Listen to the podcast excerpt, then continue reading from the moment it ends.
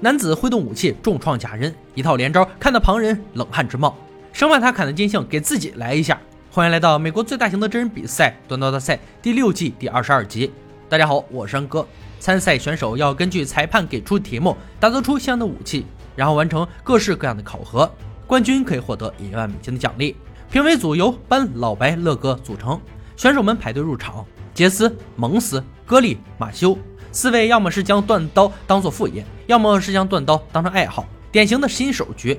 节目组为了不让大家看得无聊，决定让他们做指定的成品，而非个人风格刀刃。红布揭开，露出一柄海盗登船斧。这东西最早可以追溯到西元前一千四百年，是海盗使用的多功能工具，多用于登船并掠夺船只。第一回合挑战就是制作这把斧头，要求斧背有锋利的鸡爪钉，材料必须用箱子里的海盗战利品。上来就玩这么大，安哥还真怕新手们适应不了。三个小时的时间锻造计时开始，格力选择了宝箱里的硬币，这是漆过色的 W 二钢，虽然是高碳钢，却是低合金，能轻易用大锤敲打塑形，不错的选择。杰森也用的硬币，他做完清理后，再将漆堆叠在一起锻接，如此就不用担心接触面的漆会影响工作。蒙斯计划用十枚硬币锻造斧头，再用四枚做鸡爪钉。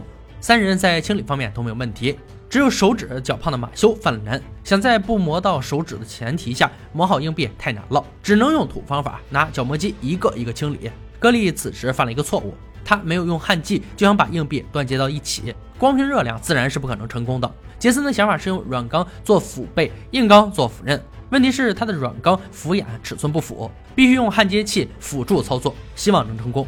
一个半小时过去，格力还是没能把硬币断接到一起。稍微思考后，直接扔掉加热好的硬币，改用钢管重新锻造。真有你的！杰森的鸡爪钉已经焊到了斧头上，却在清理时发现冷接纹。他选择回去继续焊接，今天就和焊接器卯上了。马修的问题更大，软钢稍遇压力便会脱落，斧头结构没断接好。四位新手几乎都在苦苦挣扎。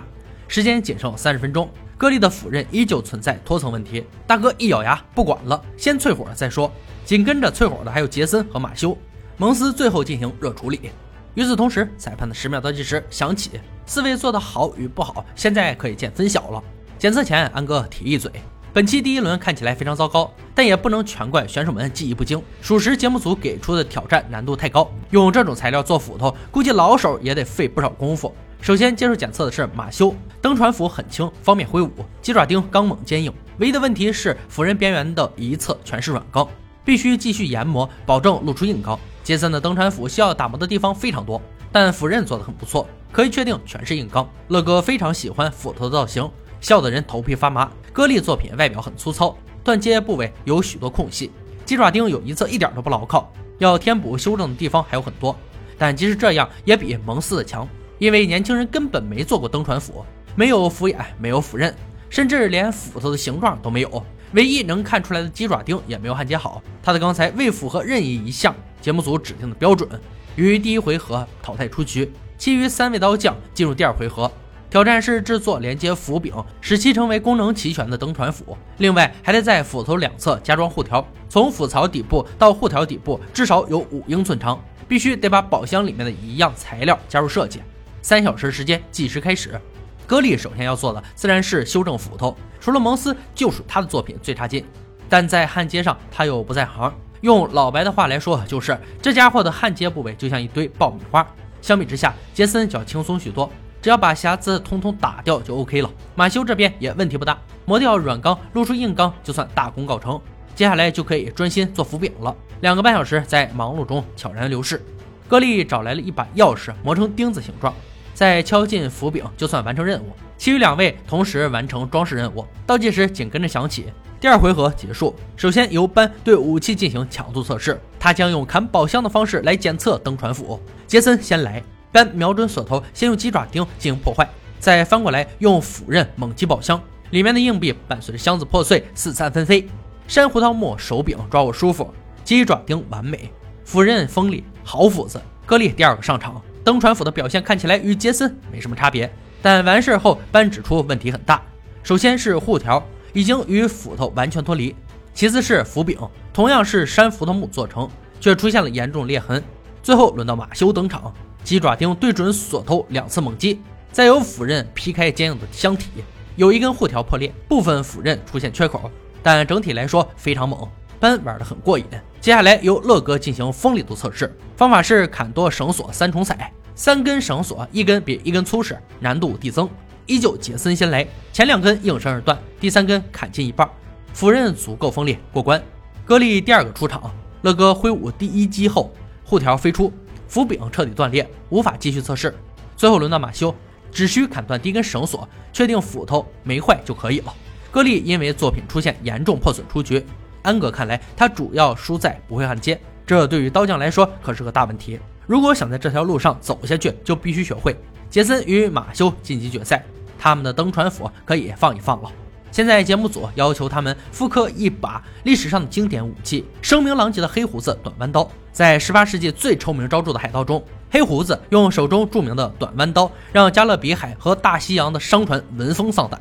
在他于1718年与罗伯特·梅奈尔德尚未经典的交战中，短弯刀一击就将梅奈尔德的剑斩断。选手们锻造的刀两侧必须要有一个凹槽，单刃必须锋利，且要有上扬刀尖。刀柄一定要有圆头、护指弓，右侧圆棒护手、后剑格，以及对称穿孔的双隔壳护把，工序极其之多，甚至好多名词连杰森都没有听过，难度可想而知。五天时间回家锻造，计时开始。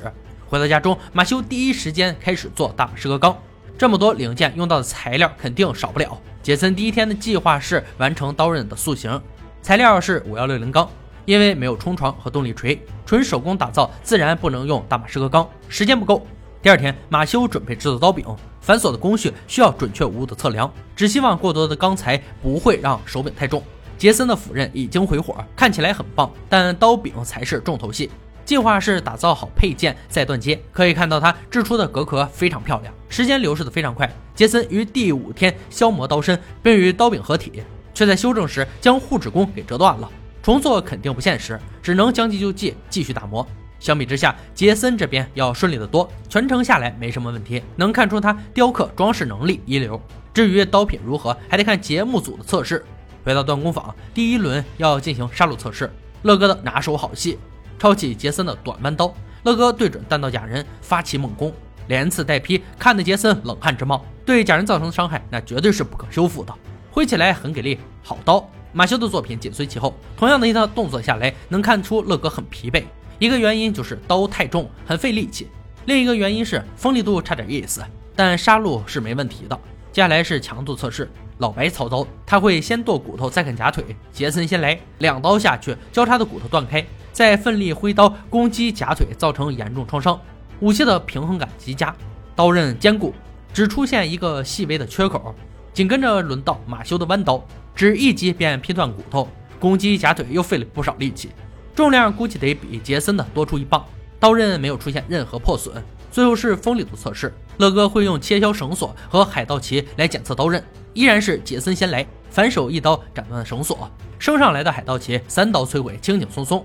马修压轴登场，斩断绳索后猛攻海盗旗，刀刃所到之处绝不留生机。弯刀重量影响乐哥动作，但锋利度毫无疑问过关。经过三项严格且有趣的测试，评委组就结果做出最后评价。本期千锤百炼冠军是手工大师杰森，马修遗憾落败，主要原因输在重量问题与锋利度上。可以说他的大马士革钢工艺更好，但武器参数设计完全失败。让我们恭喜杰森，他将摘得冠军桂冠，并带走一万美金的奖励。以上就是锻造大赛第六季第二十二集的内容。本集压轴武器黑胡子短弯刀非常著名，抛开臭名昭著的黑胡子不谈，咱们只说武器。短弯刀可以说是一把宽阔的斜剑。配有沉重的护手和圆形的指节护板，因此很难将其从手中敲下来。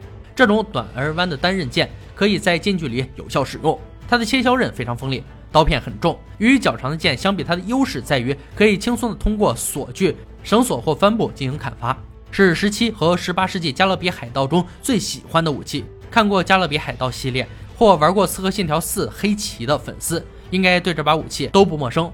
好了，今天解说就到这里吧，我们下期再见。